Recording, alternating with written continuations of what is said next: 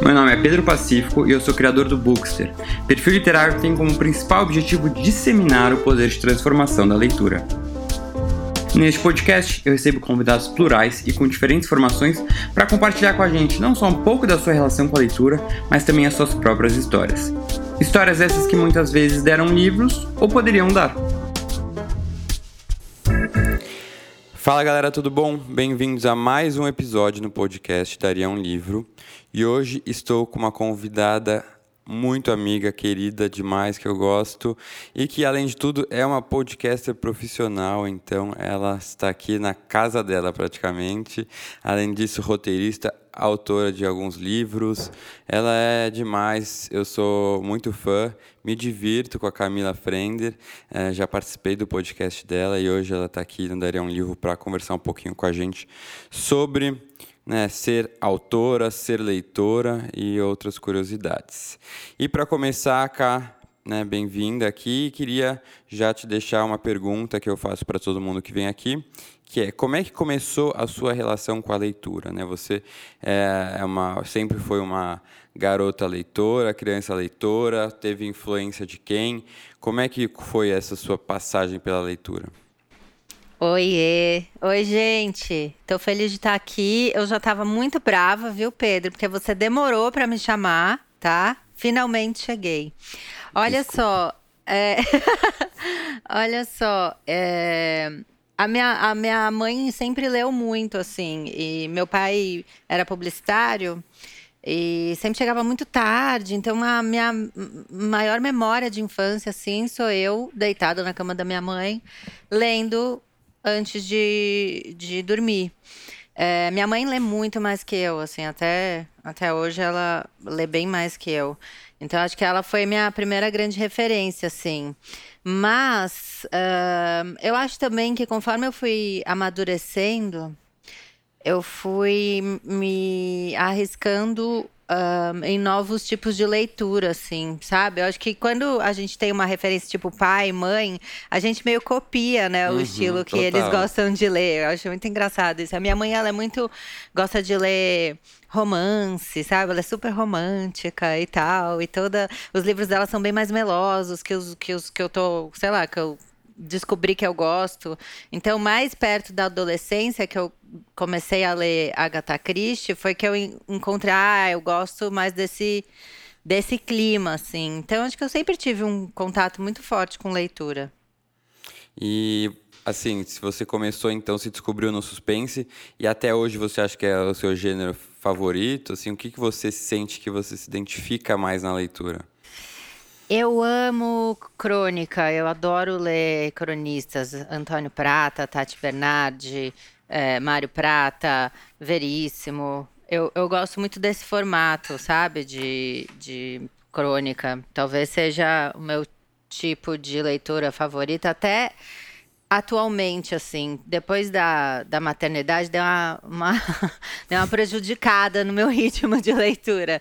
É, e tem aquela coisa também de você eu não sei se você tem isso, provavelmente você tem, porque você é tão noiado quanto eu, mas de, de ficar incomodado que não tá lendo e a, a, leitura não. Sabe quando você fica nessa. E quando você lê crônica, parece que você tá conseguindo ler, sabe? Do que quando você pega é, um, um suspense para ler e fica empacado ali. Então, se você se propõe a ler uma por noite parece que, que tá funcionando, assim. Então eu, eu ando muito nesse formato, assim, de, de leitura. A gente recebe muito livro, né, Pedro, de, de editora e tal. Então a, a, a, eu ando xeretando, assim, ah, que legal, esse aqui é de. São contos, então eu vou nesse, eu tô mais assim. Mas é, é você falou dessa pressão um pouco para ler, né? Para ter uhum. um ritmo bom. Isso acaba acontecendo muito. E as pessoas sofrem um pouco de ansiedade por conta disso, né? Super! uma coisa que eu acabei é, aprendendo e, e, me culpando um pouquinho menos é justamente essa ideia assim, pô, ler, ler pouquinho, né? Que eu acho que é um pouco a ideia que a crônica te passa, né? Ler uma É. coisa curtinha, ler algumas páginas já tá suficiente, entendeu? Hoje em dia eu Sim. consigo lidar bem com isso, ainda que seja num romance eu leio poucas páginas. É, é- é como se eu não tivesse largado o livro, sabe? Eu acho que eu, eu, eu me sinto mais culpado quando eu passo um dia ou dois sem ler. Que aí eu, eu sinto falta também, né? Porque é um negócio que, que É. me faz bem, tá na minha rotina. Mas eu entendo essa sua sensação e acho que é de muita gente também que se sente culpado. E eu falo, gente, tem tanta coisa já que a gente se sente culpado nessa vida, né? Total, Leitura né? não precisa ser dessas, minha gente. Vamos se ajudar um pouco, porque a gente já se, se, se mutila muito. Então, vamos aos poucos. É, e é isso. Eu acho que a leitura também pode ser esse hábito do dia a dia, que pode ser algo aos poucos, né? Mas eu gostei disso que você falou. E acho muito curioso também de como a leitura de quem nos influencia acaba sendo um pouco o nosso começo, né? É. Então, se eu, eu comecei muito por conta das minhas avós. E era isso, elas tavam, liam muitos romances também, né? Lembro das minhas É. avós lendo Gabriel Garcia Marques, mas ro- romances também medievais, assim. E era o que eu lia, porque Exato. a gente fica totalmente sem referência, né, de leitura. Porque na escola mesmo, assim, as pessoas não falam de leitura, tem aqueles livros obrigatórios que s- não são muito interessantes, são a gente fica com aquela ideia de fazer para prova, fazer para tirar uma nota. E, né, e aí o livro por prazer mesmo, que aí foi é, você descobriu a Agatha Christie depois de um tempo. Mas é isso, você fica meio que procurando e, e, e às vezes você não gosta daquela gênero que a pessoa que te influencia lê, você acaba achando às vezes que você não gosta de leitura, né? Então, isso Exatamente. é, é um grande problema ah, quando a gente pensa na falta, talvez, de, de referências, né? Desde a criança, desde o adolescente, do que o que lê. Acho que você É sente isso também um acho- pouco. Diga. Não, que eu acho muito legal isso de hoje em dia ter perfis literários, tipo o seu, porque a gente descobre, né, coisas novas. A minha mãe, bom, você conhece minha mãe, você Sim, sabe como, como Mega ela é, o jeitinho dela, né? Minha mãe é super doce, super meiga. E minha mãe é muito engraçada, porque quando ela vai te contar um livro, ela começa. É uma piada que eu, que eu faço com ela, porque ela começa assim. Aí eles se encontraram. E aí, aí ela começa a chorar contando pra você o. Ela se envolve mesmo. Não, ela aí você pega os livros dela, tem lencinho na página que ela chorou, que ela Mentira, deixa o não, lencinho lá. não. Então, assim, é um, é um sabe, é um, é um outro jeito de se relacionar com a leitura, assim, que não tem a ver comigo, assim, eu acho muito engraçado. É, então, essa coisa de, de perfis literários ajuda muito, realmente, porque a gente fica, né, tendo mais referências e tal. Uhum. As pessoas perguntam muito, tem muita gente, né, que... Muitas pessoas fi- ficam perdidas. E assim, É. eu acho que não precisa nem ser só um perfil literário. Tipo, você não é um perfil literário, mas você É. indica livros e super influencia, né? Você sente, tipo, um feedback das pessoas falando que leram Nossa, você leu? demais. Eu até mostro é, pro Bruno, que trabalha com a gente, a gente tem muitos pontos em comum, Pedro. É, os posts que eu compartilho das minhas leituras do mês, eles são os posts mais salvos do meu Instagram. Hum. As pessoas não salvam uma tanto uma dica de maternidade Uhum. ou um, um, uma um produto de cabelo, como elas salvam ah, os livros do mês. E é muito legal, porque eu- eles fazem exatamente como eu faço com você, né? Você me indica eu tituba, eu vou pra você e falo. O que, que tem tipo assim, que você acabou de me indicar, né? As pessoas Próximo, fazem o isso. próximo, é, né? o próximo, Pedro. Se eu não pergunto pra você, eu pergunto pro Bruno. Então, né, que você cria ali uma turminha que tem um gosto parecido com você. Exato, Isso que é legal. E acho que assim, como você falou, esse negócio do post da maternidade, do da dica de beleza, talvez tem muito mais disso nas redes sociais do que dicas de livros de pessoas Sim. que você confia, né? Que é aquilo, eu É. acho que você quer ver livros de pessoas ah, com quem você se identifica, com quem você, né, cuja personalidade você se identifica. Então, eu acho isso legal. E o que eu percebo, e aí eu queria ouvir de você como mãe, é que também os pais ficam muito eh, na dúvida do que comprar para os filhos de livros. Então, não é só para eles. e as Nossa, pessoas me pedem, super. né? Para criança, Super. gente, eu não sei, porque, né, sei lá, foi tanto tempo que eu fui criança. Ah, então, isso faz, né, você sente essa dificuldade, essa falta de referência também? Sinto, total. E, e sinto muito mais com a Luísa Menteada. Ela tem 10 anos, ela lê pra caramba, devora livro, assim. E às vezes ela vem dormir aqui em casa e ela, ela chega, se, se eu não baixo alguma coisa para ela no Kindle, ela começa a olhar nas minhas prateleiras Uhum. e fala, mas o que que eu posso ler? E eu nunca sei muito, Aham. sabe? O que que eu posso dar para ela ler? Aí Até eu achei, onde, né? é, eu achei esses dias que eu fiquei muito feliz, eu até preciso escrever para ele, um livro muito é, de crônica da época do que o Antônio Prata escrevia para Capricho. Ele fez um, eles fizeram uma- uma edição das melhores crônicas e acho que chama Estive Pensando. Eu falei isso aqui dá, porque eu lia, eu tinha tipo isso, sabe? 11, 12 anos. Eu falei, esse aqui ela vai gostar. Cara, ela leu numa sentada, assim. Eu fiquei muito feliz. Ai, achei um livro. Mas é muito difícil, É difícil, muito essa idade é difícil, difícil. mesmo. Porque tá na transição, né? Tipo, ah, É. quanto de adulto ela pode ler alguma coisa? Porque tem uns livros que tem umas cenas meio pesadas, aí você já fica pensando também. Umas cenas meio tristes. Você fala, "Ah, a criança já vai ser desiludida É. desde cedo com o amor. com- Total, né? Será que isso daqui não é muito pesado? Ou até, como eu, eu guardo livros que, sei lá, marcaram a minha infância, a minha adolescência e tal, tipo esse do Antônio, eu fiquei pensando, será que ela vai se conectar? Porque ela já é uma outra geração, né? Uhum. Sabe? Será que ela vai sacar? Não, não tem nada sobre rede social nesse livro. sabe? Nem É um existia, né? super antigo e tal, e, funcionou. Então é difícil mesmo. Eu si- sinto super essa falta de, de referência. E, e aí, falando já um pouquinho mais sobre o seu lado ah, de escritora de humor, né? Os seus livros sempre têm essa carga ah, forte de humor e que eu acho que é algo que hoje em dia é difícil de encontrar. Eu recebo também muitos eh, pedidos de pessoas assim, me, me manda uma dica de um livro mais leve, assim, né, para dar risada. Eu falo, gente, em dia eu sempre indico os seus e, e, né, e no- do, do Antônio Prata e acabo ficando também meio sem recursos muito para indicar.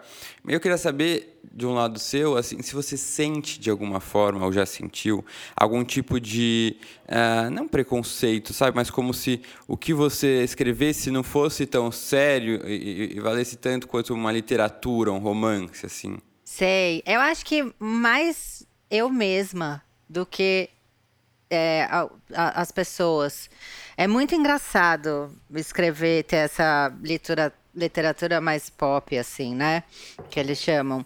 Porque ao mesmo tempo que você fica pensando, mas será que eu sou escritora mesmo? Ou eu só sei contar uns paranauê engraçados, sabe? Você tem essa A síndrome do coisa. impostor. É, você fica ali, mas é, são livros que vendem bem.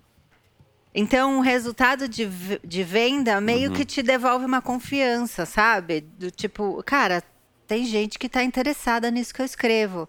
É, eu acho que no começo eu tinha bem mais isso.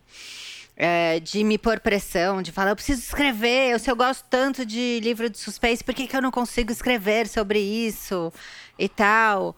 E aí eu acho que eu fui aceitando o que eu gosto de escrever, o que eu sei escrever, e hoje em dia eu não tenho mais problema com isso e não sinto, não sei se é porque eu também não encano mais, mas eu não sinto assim essa coisa das pessoas julgarem ou tal. É, eu, eu acho que eu, eu já me vejo como uma escritora, como qualquer outra escritora, que tem o seu jeito de escrever e o seu gênero, né, que, que sei lá, que eu domino mais e tal. Não, não, mas acho que mais nova, sim. É que eu tô velha, né, Pedro? Aí é uma Não, delícia muito. ficar velha. Eu tô apaixonada. Eu quero. Muito, Tá muito velha. Graças nem a te Deus. reconheci quando não, você abriu graças aqui a a Deus. câmera. A gente fica cada dia mais velho. Eu fico muito feliz com isso, porque eu tô amando ficar velha. Precisa dar menos satisfação, né, para as pessoas. Nossa, você fi- eu fico ótima comigo, assim, cada dia que passa eu me acho mais legal. Eu falo, "Que Velha gente fina Não, que eu vou ser. Esse julgamento, acho que o próprio julgamento é, é o pior mesmo. E, É, a né, nossa encanação, né? E daí, quando você tá com isso na cabeça, você enxerga isso, né? De todos os lados. Às vezes tem, às vezes nem tem. Às vezes é coisa da Uhum. sua cabeça mesmo. É porque rola, esse precon- rola um preconceito e eu acho que é sempre assim. é, parte muito mais da própria, do próprio leitor também. né? Ah, eu só, eu só leio livros de não sei o quê. Eu só, ficar com vergonha às vezes de falar. É, é muito doido. A pessoa vem falar comigo, fala assim: ah, mas eu não leio o que você lê, sabe? Eu não leio. É. E eu falo, gente, não, não, não, em nenhum momento eu falei que eu, incentivo a leitura X, eu quero incentivar o hábito da leitura, Sim, né? Eu acho que é. a leitura, qualquer leitura é válida. Lógico que eu quero incentivar você também a diversificar o que você está lendo, né? Porque às vezes a gente cai numa. Ah, a gente está acostumado a ler esse gênero, está confortável com esse gênero e ficar lendo só esse tipo de livro. É bom se diversificar um pouco, né? Conhecer um Sim. pouco outros gêneros. Sabe o que, a... que eu gosto? Hum. Eu gosto de ler coisa que não tem nada a ver com a minha realidade. Eu descobri isso quando eu fiquei grávida, porque as pessoas me indicavam muito livros sobre estar tá grávida. E aí eu tive o Arthur, muito livro sobre maternidade. Eu achava muito chato. Eu não, não era uma coisa que me prendia e me deixava super ansiosa, assim, porque.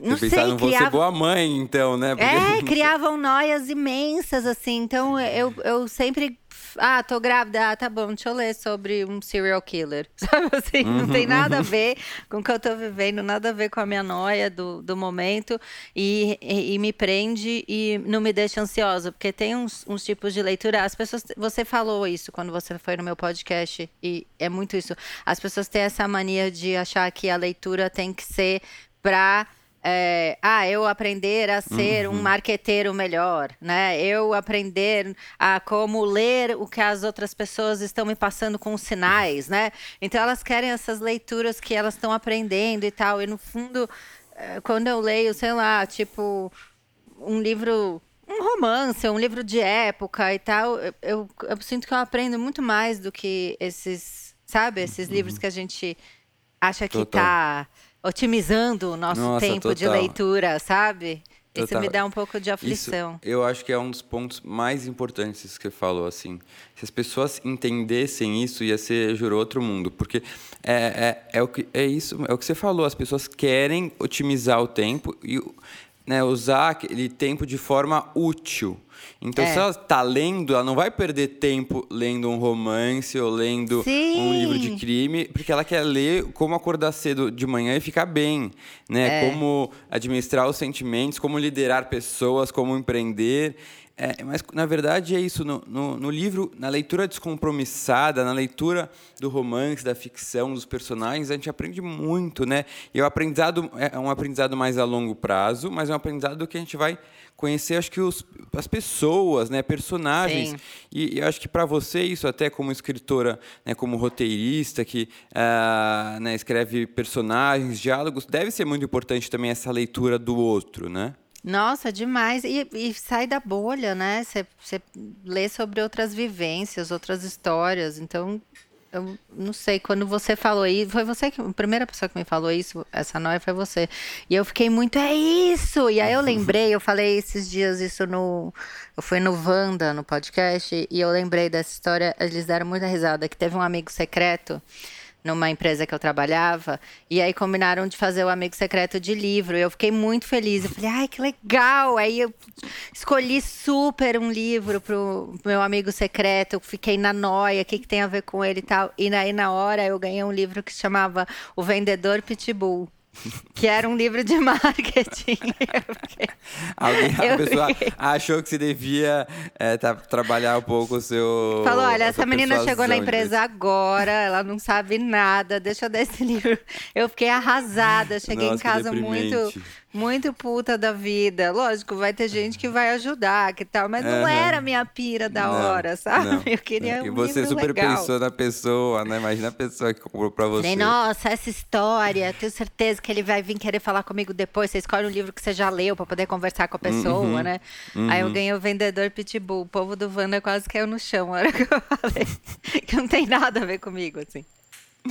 E, o, e você que é, apesar de se identificar como uma pessoa muito velha, você é uma pessoa muito jovem. E como é que é, e acho que isso acaba até um pouco é, sendo contraditório com a ideia de escritor que as pessoas têm na cabeça, né? Porque você é ah, jovem, nossa. alegre, engraçada, é, mãe, corre, é, vida corrida. As pessoas acham que escritor é aquela pessoa mais velha que senta, fica o dia inteiro sentado, né, é. com o cigarrinho, o, o, o café. É, eles têm a ideia do, da, da figura boêmia, né? Uhum, Até da uhum. noite, né? Que vai num uhum. bar e toma um conhaque e tal. E tem muito aquilo que eu fico tão passada quando eu ouço isso é, pessoas que querem escrever um livro e tal. Ah, não, eu quero muito, mas eu vou tirar férias e daí eu vou para um lugar isolado. e a pessoa imagina o escritor nas montanhas, sabe, tomando um chá. Exatamente. Gente, se eu vou para um lugar desse, eu não tenho ideia para nada. Eu só consigo escrever se eu tô no meio do caos, assim, sabe? Se eu pegar Santo Amaro engarrafada, aí eu falo, ah, nossa, eu preciso falar disso. E vou anotando e tal. E, e tem, né? Como qualquer outra profissão. É isso as pessoas que eu criam, que você falasse. né? Desmistificar um pouco a ideia do escritor, né? O escritor é uma profissão comum, né? Como é que é, é o seu dia a dia de escritora, né? Em que momentos você escreve assim? Cara, assim, é, eu tento escrever todo dia. A pandemia me atrapalhou pra caramba, porque eu sou uma pessoa muito presa na rotina, né? Eu, eu adoro ter horário para tudo, assim. Eu tenho Marte em Virgem, então toda minha maneira de organização, assim, de ação, ela é muito organizada. E aí eu me vi em, em casa com criança 24 horas, sem rotina e tal, então eu quase enlouqueci. Mas quando eu estou na rotina, que tá tudo certo, beleza? Eu escrevo ou nesse horário de manhã, assim, tipo, umas das nove até umas onze. Aí eu fico com aquilo na cabeça o dia inteiro. Eu assisti uma vez uma entrevista do Mário Prata, faz muitos anos isso, no Jô. E aí ele falou que às vezes a gente tem culpa de estar tá sentado olhando para o nada, sabe?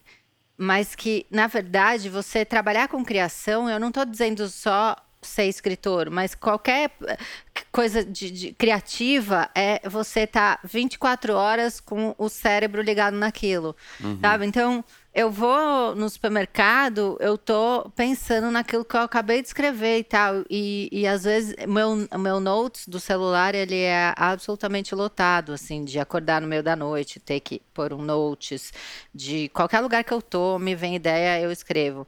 Então, geralmente eu escrevo de manhã, aí passo o dia fritando, aí ponho o Arthur para dormir e organizo o que eu fritei no, à noite, assim, no começo da noite.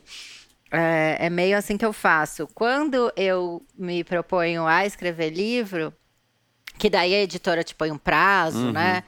E tal, aí eu, eu breco a maioria dos trabalhos que eu tenho e separo três meses para ficar no livro. Daí eu escrevo sim todos os dias e nos dias que eu estou empacada, porque tem dia que você não tá boa, né? Tem dia que você não tá boa em qualquer coisa. Tem, Sim, tem dia que você não tá comunicativa, tem dia que a escrita não sai. Aí eu reservo para pesquisa. Aí eu vou, leio coisas no mesmo tema, sabe? É, xereto, ligo para as pessoas. Eu gosto muito de ligar para os outros para ficar conversando sobre o que eu estou escrevendo, sabe? Sem nem avisar. Eu ligo e, e começo a falar, ah, não sei o que, isso aqui, isso aqui. As pessoas vão falando e aí vai vindo mais ideia. Então eu faço assim, eu, eu, crio uma rotina mais, mais apertada, assim. Mas no geral, todas as, as minhas profissões, tipo como podcaster e tal, todas envolvem escrita, né? Porque você tem que escrever a pauta, você tem que pesquisar a pessoa. Então, tudo meu é, é assim, eu, eu sou muito twitteira. É, própria, Mas é isso, mesmo... as suas referências você vai pegando de qualquer lugar, né? Não tem, ah, só vou pegar de, lugar, de livros cultos. Não, é no dia a dia, é a sua vivência, a sua experiência. Nossa, é a experiência do total. outro, né? E eu tenho um momento que... hum. em que eu não leio... Primeiro, a minha primeira pesquisa é ler tudo sobre aquele tema que eu quero falar. Aí depois que eu estou escrevendo, eu não leio mais nada sobre aquilo. Porque eu acho que pode sei lá, me interferir de algum jeito e eu escrever alguma coisa que alguém já escreveu, sabe? eu acho que pode dar ruim. E aí eu leio coisas absolutamente nada a ver. E eu lembro que eu fui numa farmácia, eu estava escrevendo o adulto assim, e eu peguei o, eu pego qualquer coisa para ler. E eu peguei a revista da farmácia para ler, sabe? Falei, ah, deixa eu ler isso aqui hoje, que eu tava super sem ideia. Aí veio uma crônica que eu tirei da revista da farmácia, sabe? Umas coisas assim. Aí eu leio coisas absolutamente aleatórias, que eu acho que é a melhor fonte de inspiração. Uhum. Não, demais. E, e sobre ainda o trabalho de ser escritora, na verdade, hoje em dia você é escritora, podcaster e também é influencer digital, né? É, se uhum. trabalha também com isso com as redes sociais. E até quando eu fiz o podcast é, aqui com o Rafael Montes, que é um super escritor, de suspense aqui no Brasil, né, best-seller e tal, e a gente estava conversando sobre o quanto o trabalho de escritor é pouco valorizado e, pouco remunerado no Brasil. Nossa, né? é, é, muito triste. Que você falasse um pouco isso e até comparando um pouco, talvez com né, a sua, você como influenciadora, né, assim, é, o quanto você sente que talvez né, realmente a escrita seja uma paixão sua e algo assim, e por isso você continua, mas que realmente não há incentivos no Brasil né, para o escritor? Olha, quando as pessoas chegam para mim falando eu, quero escrever um livro, eu pergunto: você quer escrever um livro ou no seu imaginário quem escreve livro é rico? Deixa eu entender isso primeiro. Primeiro, assim, para você ganhar grana com livro, tem que vender pra caramba né? E o que eu digo vender pra caramba mesmo, né? é vender em outros países, uhum. sabe? Assim, é uma loucura e tal. Eu criei, eu acho, uma mecânica que eu acho que ela se retroalimenta, assim. Eu, eu sou influenciadora porque eu sou escritora, sabe? Uhum, então, uhum. eu acho que eu, eu lançar um livro e eu ter um podcast... É, é como se as pessoas soubessem por que elas estão me seguindo sabe? Uhum, é, uhum. Então, se eu for comparar o quanto eu ganho de livro ou versus o quanto eu ganho no podcast ou o quanto eu ganho como influenciadora, é lógico que com livro eu ganho muito menos financeiramente falando. Sim. Mas é, compensa tudo é, porque é, as pessoas entendem que eu tenho um propósito, sabe? As pessoas reconhecem uma profissão, uhum. elas se identificam com isso, é, elas, elas gostam, elas, elas têm esse, esse, essa vontade de, de trabalhar com, com o criativo, com a escrita tal. Então, é, eu acho que eu consegui criar uma fórmula em que, para mim, compensa ser escritora. Entendi. Além de ser um, a parte que eu mais gosto, de tudo que eu faço, é, ela, ela compensa no todo, sabe? Quando, quando eu vou. Quando me chamam para falar em algum lugar, sabe? Eu, quando eu participo de algum podcast, eu, eu tenho. É, as pessoas têm interesse no que eu tenho a dizer por conta dessa profissão uhum. que talvez não tenha me remunerado como Uh, eu acho que um escritor deve ser remunerado, mas eu encontrei de alguma maneira uma forma de conseguir isso. Uhum. Talvez é, muitas das pessoas que estejam te seguindo foram para lá em busca da Camila escritora, né? Estão acompanhando a, Cam a Camila escritora. Então, é. É, o seu público é meio que selecionado por conta disso, né? Esse é o seu conteúdo mais, assim. Sim, eu acho que é. tem vários recortes, né? Do, da, das pessoas que me seguem. Eu acho que tem muito isso de, de pessoas que gostam de, desse universo, ou que querem ser escritores, ou que admiram a profissão, ou que leram meu livro e ficaram fãs e tal. Mas aí tem um outro recorte das mães. Acho que tem muita mãe que me segue para acompanhar a rotina, sabe, dia a dia e tal. Tem muita gente que fica perguntando coisas sobre roteiro é, que também tem essa coisa, né? Quem, eu acho que quem trabalha com, com escrita, com, com criatividade, tem essa coisa do, do roteiro, né? Eu acho que se fosse uns anos atrás, a gente não sabia muito uhum. da é, profissão até, roteirista. Essa, essa, é a próxima né? pergunta. Conta pra é. gente assim da profissão roteirista uh, e de como é que difere assim diferença com em relação a, a, a escrever um livro.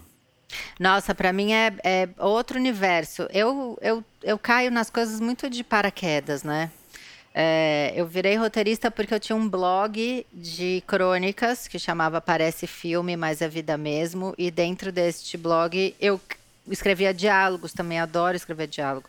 E aí uma produtora me chamou para escrever diálogos para uns filmes deles. Eu escrevia só diálogo. E é muito legal fazer isso. E aí é, eu me interessei, mas era um lugar que eu ia começar do zero, assim. Eu não tinha estudado isso, eu não tinha amigos é, dentro disso, porque como eu, eu, fiz publicidade, eu sempre trabalhei como redatora, sabe? O meu rolê era muito da agência, assim, eu não conhecia ninguém de cinema, de TV, não era muito a minha praia. Aí eu resolvi fazer uma pós, o que é legal de, né, de você conseguir é, estudar, mesmo que seja depois, eu tinha 30 quando eu fui fazer a pós, é que você conhece pessoas desse meio, né? É um jeito de você enturmar com o pessoal. E daí é, um professor meu também começou a me chamar para fazer uns trabalhos, mas é, quando eu virei roteirista mesmo, que eu considero um pouco mais para frente, quando eu fui fazer uns programas da MTV, que eu fiz o Adotada, que era um reality show, é, é uma escrita completamente diferente, porque é muito técnico, sabe? Não é uma coisa tão criativa como uhum. eu imaginava. Nossa, assim, a eu, gente... Eu, eu, tinha a ideia errada também. Não, é super técnico. Principalmente quando você vai escrever programa de TV, assim. Você, você usa a criatividade para criar quadros, de, sabe? É, uhum. é, sei lá, a cabeça do programa, porque tudo que eu fiz de roteiro também tinha muito uma, uma coisa de humor, assim. Mas não é que, como roteirista, eu fiz tipo Rafa que fez o filme, que criou a personagem, ou que contou uma história, adaptou, né? Por exemplo, ele fez o uhum. filme da Suzane, adaptou um crime para um filme e tal. Não, era muito TV, era um formato Entendi. muito pronto, sabe? É, é, é uma escrita totalmente diferente. É, é uma coisa. É quase uma fórmula, sabe? Uhum, uhum. É, eu gostei, não, não tenho escrito o roteiro agora, porque os formatos TV, eles me demandam. É, não é como livro. Eu não escrevo de casa. Quando você é roteirista de TV, você vai para o set, né? Então, ah, é? Demanda, é. O adotada hum, eu viajava sabia. com ela. Então, todas as viagens eu tô. Como é um reality, você vai desenvolvendo a história conforme está sendo gravado. Então eu tô dentro da casa com ela, sabe? Se uma coisa rende mais dentro daquilo, eu uhum. começo a indicar para ela, olha, vamos mais por esse caminho, vamos, sabe? Então você vai construindo a história conforme você está gravando. Então, é, eu, eu não conseguia mais, depois que eu tive o Arthur, eu não conseguia mais, tipo, super bonita o programa que eu fiz roteiro também. Eu, eu ia todos os dias pro set, porque é muita coisa, não dá certo, e você tem que criar naquela hora. Olha, esse quadro não funcionou, vamos mudar e tal. Então, eu, eu não tinha mais essa, depois do Arthur, eu não tinha mais essa disponibilidade de ficar o dia inteiro no set, das sete da manhã uhum. às dez da noite. Então, eu parei um pouco. Mas eu acho que foi um, um, um jeito Uma legal. escola também é, de, deu, deu criado uma, um outro formato, sabe? Onde eu tinha que formatar a minha criatividade, não deixar ela livre uhum, e solta uhum. do jeito que eu queria, assim. E às vezes é, é, até mais fácil, sabia? Você. Eu tenho muita dificuldade quando a pessoa fala assim, ai, cria uma crônica aqui para o meu produto, é, uma história, sabe? Eu já fiz isso com a Salve, por exemplo. É, uma crônica para o nosso blog, a gente quer falar sobre verão. Eu falo, tá, mas tem assim um briefing? Não, faz aí da tua cabeça. Aí, cara, eu fico e tal. É muito, muito diferente do que quando a coisa vem super. Olha, você tem que fazer aqui, tem que ter uhum. X tempos, tem que caber esse quadro em 15 minutos. As pessoas têm que rir, aí vem tudo formatadinho. É, parece que é muito mais fácil. Então são, são jeitos de criar completamente diferentes, assim, mas mas eu gostei muito do período que eu fiquei de roteirista, assim, achei muito legal. É, é, é, muito doido. E você falou de, de reality show. Gente, muita gente nem imagina que tem um roteirista por trás do reality show, de reality Cara, shows, né? o reality show, às vezes ele tem mais de um roteiro. Porque a gente faz um pré-roteiro do que a gente quer mais ou menos fazer para a emissora aprovar. Uhum. Aí a gente cria na hora que está acontecendo mais ou menos o roteiro e a gente escreve um pós-roteiro para quem vai editar. Então, hum. de tudo aquilo que a gente gravou, que às vezes a gente grava adotada, por exemplo, a gente ficava quase uma semana na casa da família. Agora, imagina um, a quantidade de material que é das sete da manhã às onze da noite por cinco dias, por exemplo. Nossa. O editor, ele recebe uma bomba, né? Então você faz esse pós-roteiro para dizer isso aqui tem que estar, tá, isso aqui tem que estar, tá, isso aqui tem que estar, tá, isso não, não, não, para ajudar ele a editar. Ah, então, tipo, o Big Brother tem muito roteiro, né, envolvido nisso. O Big Brother, o que que ele tem? Ele tem o, o roteiro que vai contar a edição. Então, Tá. provavelmente tem um monte de editor e roteirista ali acompanhando e falando: ó, essa história da, da fulana com o cara é legal. Ó, vamos juntar com isso aqui que eles falaram no quarto para conseguir contar uma história por dia. É- deve ser uma loucura, porque é um volume muito grande, né? De material, né? Porque são de 20 material pessoas de falando. gente. Exatamente, deve ser insano, mas é assim que se constrói. E existem reality shows que também têm a interferência do roteirista e que as pessoas não percebem. É, vários que eu, que eu trabalhei era isso, a gente cria uma situação para o casal se encontrar, sabe? É, é, e as pessoas ficam, meu, nossa, muito destino eles terem ali, né? Mas foi super montado. Aham. Não Então era eu tão reality, né? Não, eu amo isso. Eu acho muito legal as pessoas não perceberem. E, Uhum, uhum. e vários, o, o roteirista fica junto com o editor, né? Então fica, ah, teve uma hora, pra ajudar, né? Ah, Sim. então eles deram uma briga, aí você lembra, ah, mas teve uma hora no café da manhã, volta lá e junta isso e finge que foi à tarde, sabe? Você constrói a história que você quer com tudo aquilo de material. Então é, é, é legal porque é um outro tipo de exercício de criatividade, né? É, não, muito interessante. E falando, já que a gente está falando em BBB e tá tão é, em alta o tema do cancelamento, né? Só se Ah, fala sim. nisso nos últimos dias. Queria ouvir um pouco de você, como, ah, né, assim, tanto do ponto de vista de uma autora como do ponto de vista de uma influencer. Assim, você já teve medo de ter escrito alguma coisa que te que, que faria você ser cancelada assim nos livros? É, e o que, que você acha dessa história do cancelamento? Eu, eu não tive medo, eu já escrevi coisas que, que eu me arrependo e já reeditei um livro inteiro, é, porque foi escrito em 2012 e aí foi relançado em 2019, eu acho. E não tinha mais nada a ver, assim, eu não era nem a mesma pessoa, as piadas não combinavam mais com, com o que estava acontecendo. É, até o que a gente citava de rede social não era mais aquilo, porque já tinha mudado. Então, é, eu já, já readaptei um livro inteiro e de me reler, eu fiquei morrendo de vergonha. Tem muito youtuber que faz isso, né? Que reassiste vídeos antigos e fica, meu Deus, olha o que eu falei. e tal. É, Ai, eu- desespero. É, eu, eu acho que eu já tive mais medo disso, porque eu acho que o, o cancelamento ele, ele vem passando por muitas fases, né? Teve aquela fase em que achavam frases antigas das- dos famosos no Twitter e, e- e traziam à tona, né? Olha aqui, essa frase. Eu acho que as pessoas já entenderam que todo mundo está evoluindo e que o que a gente falou no passado não necessariamente é o que a gente é agora. Eu tenho muito mais receio, porque eu acho que a escrita é uma coisa que eu sinto, que eu penso, que eu paro, que eu releio e tal. Eu tenho muito mais receio num podcast, por exemplo. Porque é uma conversa, é uma coisa que eu tô à vontade, que eu, que eu sabe, que às vezes a gente fala alguma coisa sem pensar, às vezes a gente é muito simplista na, na maneira de, de pôr as coisas, de se explicar, isso pode soar errado. Então eu tenho muito mais cuidado, muito mais aflição de parar para pensar que eu tenho dois podcasts semanais, sabe? Que eu, que eu, que eu, que eu solto, assim. Então são. ahn, Você, fala lá, muito lá. Tipo, quatro horas de eu falando por semana. Sabe? Assim, a chance de eu falar al- alguma porcaria. Ela é muito alta, se você for pensar por esse lado. Então me dá muito Aham. mais aflição nisso do que na escrita. E fora que hoje em dia é uma loucura, as pessoas não sabem disso.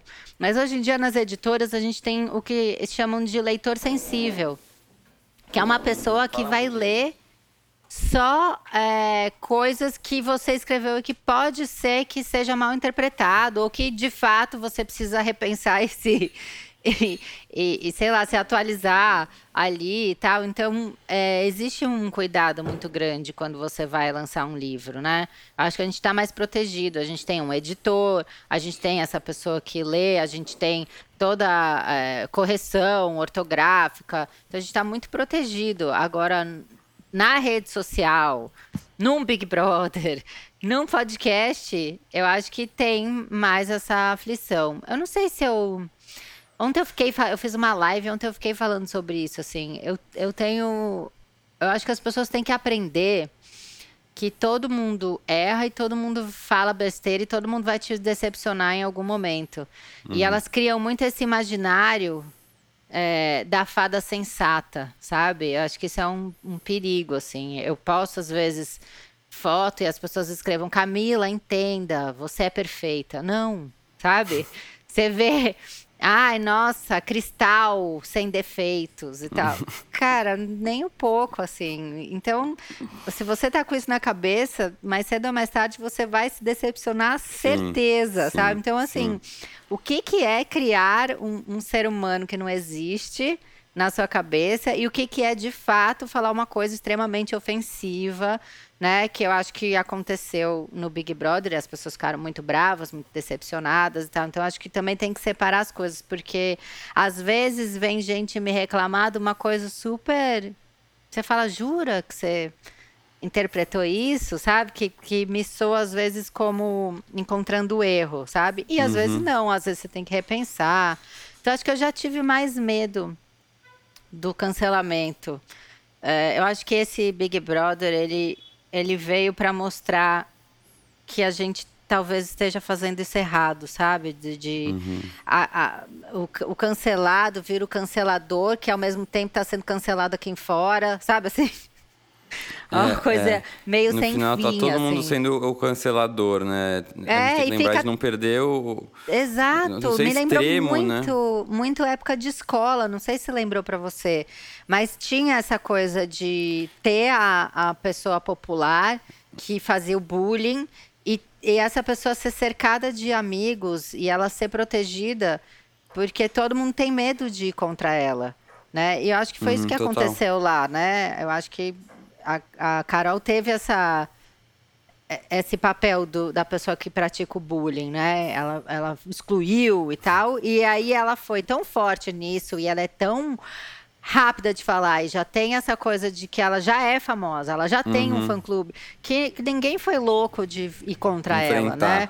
Ficou todo mundo ali, não, é melhor eu ser amiga da popular, né? Do que eu ir falar, eu acho que você está sendo meio passando do ponto, né? Porque uhum. aí você é o próximo a ser excluído. Então é muito E as pessoas maluco. não estão lá vendo o que, que o resto está pensando, né? Então, elas não. têm que confiar na opinião delas. Aí você vê realmente o quanto a gente acaba sendo influenciado por isso de muito. seguir um líder, né? De, de acreditar, mesmo Não, e talvez... aquela aflição de querer cancelar alguém só pela segurança de o cancelado não ser você.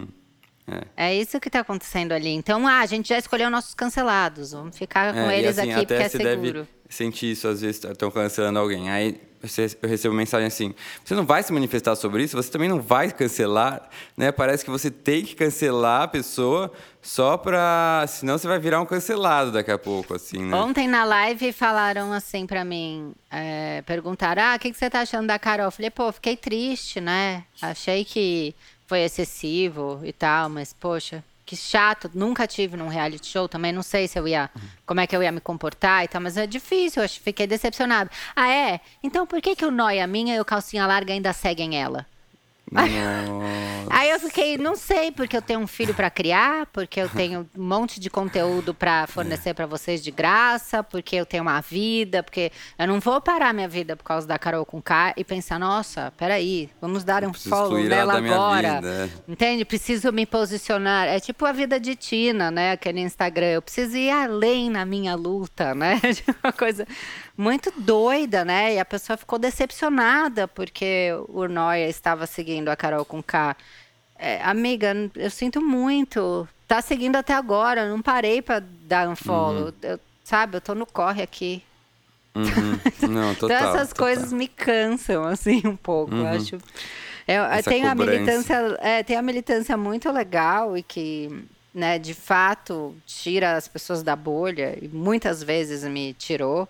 Mas tem essa militância besta, sabe? Uhum, uhum, uhum. É muito, muito, muito. doido. A gente está é, vem numa fase complicada em que tudo que a gente fala pode meio que ser mal interpretado e depois usado contra a gente, né? Uhum. É, mas, mas, mas, de fato, tem que tomar cuidado e tem que tomar cuidado em como vai julgar o outro. E eu acho que isso de sair da bolha dessa militância é importante, que realmente me faz refletir muito, me, faz, me fez aprender muito e continuo aprendendo. Mas eu também aprendo muito com os livros isso, né? Acho que a gente consegue Nossa, é, sentir, é, às vezes, mais compaixão, acho que com a pessoa cancelada, por uhum. conta de, de, ver situações em livros, né, que você você se coloca no lugar de um personagem que está numa situação parecida, não cancelamento de internet, mas de alguma forma isolada, excluída por algo que fez, se ah, a mulher que é, não casou virgem no século XVIII, que vira uma cancelada da sociedade, né? E você vê isso, você vê o quanto ela sofre, você fica pensando, gente, será que a gente está repetindo isso, né? Total. Será que a gente repete esse tipo de comportamento? Com né? certeza. Então, eu acho que tudo é. se repete, assim, de, em novos formatos, uhum, mas tudo uhum. se repete. E aí eu acho que é isso, assim, quando, quando a gente lê e quando a gente pega coisas fora do nosso universo, né, que é o exercício de sair da bolha, a gente bate de frente, assim, com coisas que você jamais teria parado para pensar, né? Uhum, e aí, quando uhum. eu acho muito doido do, do ler o que acontece comigo é que eu tenho certeza que eu tô sentindo exatamente o que aquele personagem uhum. tá Muito sentindo, sabe? Então fala, todo mundo é, é igual mesmo, é... né, gente? A gente é, só repete, fica repetir, as histórias se repetem com as circunstâncias diferentes, mas se repete. É, isso, isso é, é, muito, muito maluco de ler, assim, muito. Uhum. E aí você muda o seu olhar, né? Você sai na rua com outro olhar. Isso totalmente, é muito maluco. totalmente. Porque você pensa, pô, aquela pessoa também deve estar tá, pode estar sentindo o mesmo que eu estou sentindo. Sim. É, isso me, me, encanta muito. Os livros me encantam muito por conta disso. Ah, e aí, falando acho que dessa, do seu papel de escritora e até tem um link no nosso no podcast que eu fui o primeiro que eu gravei da Noia Minha do que todo mundo quer escrever um livro. É. Que dicas que você dá para quem quer começar a pensar em escrever um livro, né? Como ser escritora, assim? Olha, eu, eu comecei, eu, fui, sou da época do blog, né? É, mas eu sou da época que todo blog era blog de moda, era look do dia e tal. Por um lado, eu acho que foi um caminho muito legal, porque o universo do blog, diferente de, de muitos lugares, diga, digo, escrita e roteiro e cinema, o ambiente do blog ele é extremamente feminino, né? Ele não é um lugar onde eu, nossa, tem uma autora aqui, né? Uhum, não, é uma uhum. mais uma blogueira. A diferença uhum. é que eu uhum. escrevia crônica e não fazia look. É, então, eu comecei assim e, e fui convidada por uma editora independente. Eu acho muito legal o trabalho das editoras independentes, porque elas servem para gente como um, um, um, portfólio, né? Ó, e um termômetro também para você descobrir uhum. o que, que as pessoas mais gostam ou não. É, eu continuo acreditando muito no, no ambiente blog, talvez num não sei se no formato tradicional, mas eu acho que as pessoas que usam a rede social para mostrar a escrita delas, elas conseguem encontrar um caminho, assim, que vá para o jornalismo, sabe, ou, ou que vá para a literatura, mas elas encontram. Eu acho que a internet está aí para isso. É, então, se você gosta de escrever, escreva e não tenha medo de mostrar, porque eu acho que a, o maior bloqueio de quem escreve no início é ser lido, né? Uhum. E depois que você entende que você tem uma audiência, isso vira um vício, né? Você quer cada vez mais ser lido e cada vez mais produzir, né, para as pessoas lerem. Então eu acho que é não tenha medo de mostrar o que você escreveu. Se você não tem coragem de postar no Instagram, no Twitter, sei lá, num blog, num Medium ou qualquer outro lugar, que você cria uma lista de e-mails, eu fiz isso no começo também, de amigos que eu confiava e que eu mandava crônicas de vez em quando. Então acho que também é uma coisa legal. É, agora a gente está todo mundo em pandemia e todo mundo preso em casa, pelo menos a gente deveria estar. Tá. É, mas eu gosto muito dessas feiras literárias que acontecem, sabe? Onde uhum. tem os estandes de editoras independentes. Então você vai, você conversa, você conhece o pessoal e você mostra seu material e de repente cria o interesse de você ser publicado. Existe também, toda editora tem é, um lugar onde você pode mandar suas obras, né? Você manda por e-mail, você manda impresso. É, isso sim é lido Uh, não vou te dizer que eles vão ler seu livro inteiro, mas que eles leiam um começo e pegue. Uhum. Existem autores que são descobertos dessa maneira, que também é legal. É, e eu acho que o importante é as pessoas pensarem que a escrita ela não está presa na profissão escritor. Você pode ter esse sonho de escrever um livro, mas se você sabe escrever, você pode fazer muita coisa. Você pode ir para esse lado de redatora, você pode ir para o lado de roteiro, é, você pode ir para o lado de produtor de conteúdo, você pode fazer uma newsletter. Então, é, pensar nos outros formatos e não ficar só preso achando que o livro é o único caminho, uhum, porque às vezes uhum. o livro é um dos seus caminhos né? Então, eu acho que isso também é legal. Acho que newsletter é um formato muito legal que, que as pessoas estão começando a aderir mais. E é um, um lugar para, de repente, você, não sei, convidar alguém que você gosta para escrever com você, sabe? E vira um, um lugar onde você tem uma audiência e aí você é descoberto, uhum, sabe? Uhum. Então acho que são alguns caminhos, mas eu sempre gosto de falar que se você sabe escrever, você tem muito lugar para exercitar e trabalhar a sua escrita. E que uhum. não é só necessariamente o livro. O livro é legal e tal, mas não fique preso nesse formato. Uhum. Não, muito, muito verdade pensar isso. E já estamos caminhando para o final da conversa. Eu queria que você contasse um pouquinho, já que você gosta tanto de livros de suspense, romance policial, desse algumas dicas de livros que te influenciaram, talvez, e que te marcaram. Nem, nem precisa nem ser só também desse gênero. Livros que te marcaram em geral, assim, na sua juventude ou hoje em dia. Eu tenho a coleção aqui da Agatha Christie, eu posso pegar os que eu mais... os do coração. É... Equador, eu sei que é um livro que a gente gosta em comum, então eu também quero falar. Toda vez Sim. que eu posso falar do Equador, eu falo. Eu, eu vi que você leu Cavalo Amarelo. Da Li, Agatha Christie também. Foi meu eu primeiro amei. romance da Agatha Christie, eu nunca tinha lido nada dela. É acredita? mesmo? Cara, Assassinato no Expresso do Oriente, eu acho que é um clássico, mega me influenciou. É, corpo, um corpo na biblioteca também, isso tudo dela. É, ultimamente, o que, que eu tenho lido? Ah, aquele. Talvez você precisa conversar com alguém, você leu? Uhum. Sim, é demais, né? Nossa, eu amei, achei muito, é muito legal. Bom. É muito legal. A Uruguaia, eu acho que foi o livro que eu recomendei que as pessoas mais leram e amaram. É, eu preciso ler esse. Cara, você não leu? Não. Meu Deus, faz isso. Tá na Mas, lista, é. assim, numa sentada. Ele é curtinho, ele vai rápido. Em três dias você lê. É, eu fiquei chocada, assim, com, com o feedback quando eu indiquei esse livro. Eu amei. Acho que foi o livro que eu mais gostei que eu li ano passado. É, mas eu fiquei bem chocada. Eu Tituba também. Eu não sei como uhum. foi para você, mas Nossa, as pessoas me escreveram, tipo, muito, tipo. Ah! Muito, muito. Até recebi, foi engraçado.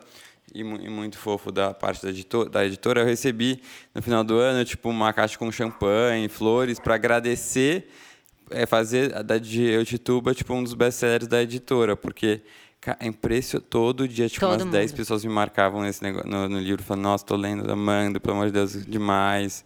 É. É, foi uma surpresa mesmo. Esse é, é, a gente sente né, na, na rede social, porque as Total. pessoas compartilham, pega, assim. Exato. E quando pega uma leitura, assim, muito. assim, as pessoas leem, indicam para outras pessoas, né, é. querem levar isso adiante, o que é muito legal. E, que é. me deixa muito feliz, porque um dos objetivos é esse, né? Que as pessoas. A gente não só incentivar a pessoa a ler, mas depois que a pessoa goste e compartilhe isso para chegar em novos leitores, né? Porque Sim. tem muita gente aí, que aí volta um pouco para o que a gente falou no começo da conversa, tem muita gente aí sem referência nenhuma do que ler. É, então, total. se você é, é, consegue fazer com que o seu seguidor atinja pessoas que não te seguem, nem sabem que existem perfis literários e que estão a fim de ler, né, mas não sabem por onde começar, então excelente. Aí que assim a gente começa a pensar talvez num país com um pouco mais de leitores. Né, que a gente está muito atrás de qualquer de países assim que não dá, fica até vergonha de falar e comparar com o Brasil. A Uruguaia foi isso. E a Uruguaia eu indico muito para as pessoas que falam: ah, eu quero começar a ler, eu não tenho hábito, acho que é um livro que prende e tal. E aí eu também não posso deixar de indicar os do Antônio, eu acho que aqui, não sei se a gente tem pessoas que não são leitores. Talvez no seu podcast a gente tenha pessoas que já leem pra caramba. Hum. Não sei se ah, tem gente mas sempre que... tem. Porque tem eu acho que é fases um... de menos leitores, com certeza. É, né? Eu acho que é um, é um jeito de você é, voltar, ou, ou, criar o hábito de ler ou voltar a ter esse hábito, porque às vezes a gente tem umas empacadas, né?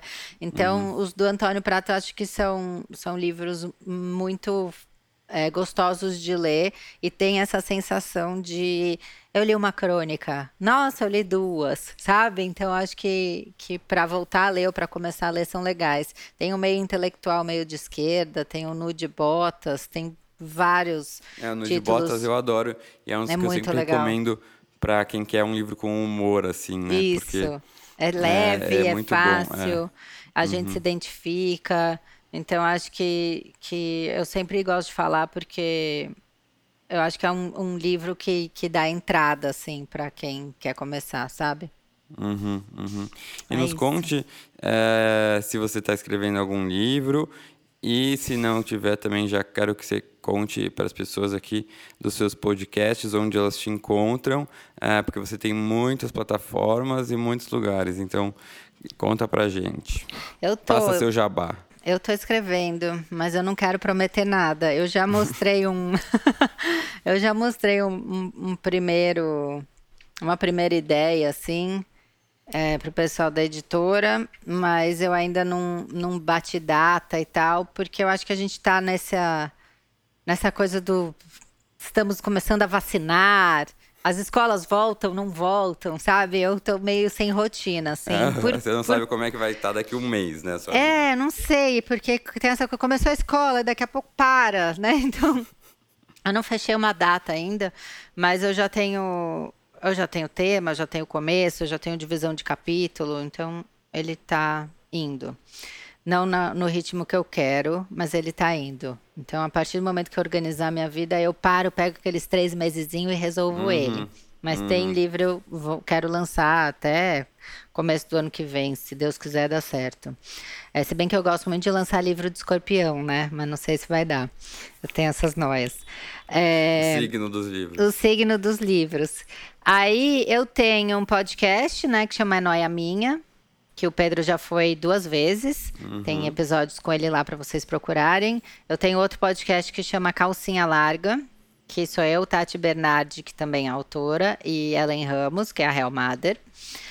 Um, a gente já falou sobre maternidade, sobre sexo, essa temporada é sobre amizade. E tem a newsletter, que sai toda sexta-feira, que é a Associação do Sem Carisma, para as pessoas que perdem o carisma do nada, que é o meu caso. Eu sou uma pessoa muito legal e simpática, de repente eu não sou mais. Se você se identifica com isso, se inscreva na Associação é. do Sem Carisma, que tem o um Instagram lá.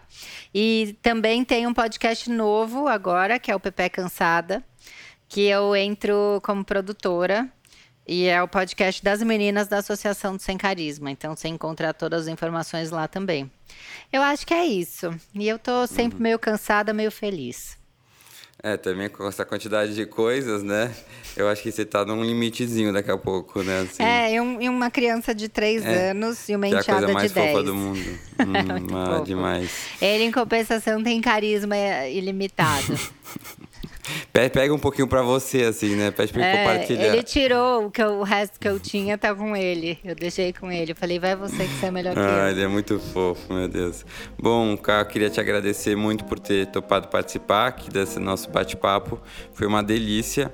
Uh, e espero agora a gente se encontre em algum podcast da vida, porque. Não, vou te chamar lá no Noia. Assim. Vai, uhum, você vai voltar uhum. lá no Noia de novo, porque eu sei que você é mais noiado que eu, então eu gosto de convidado assim, entendeu? Não, sou. Esse Mas eu que agradeço.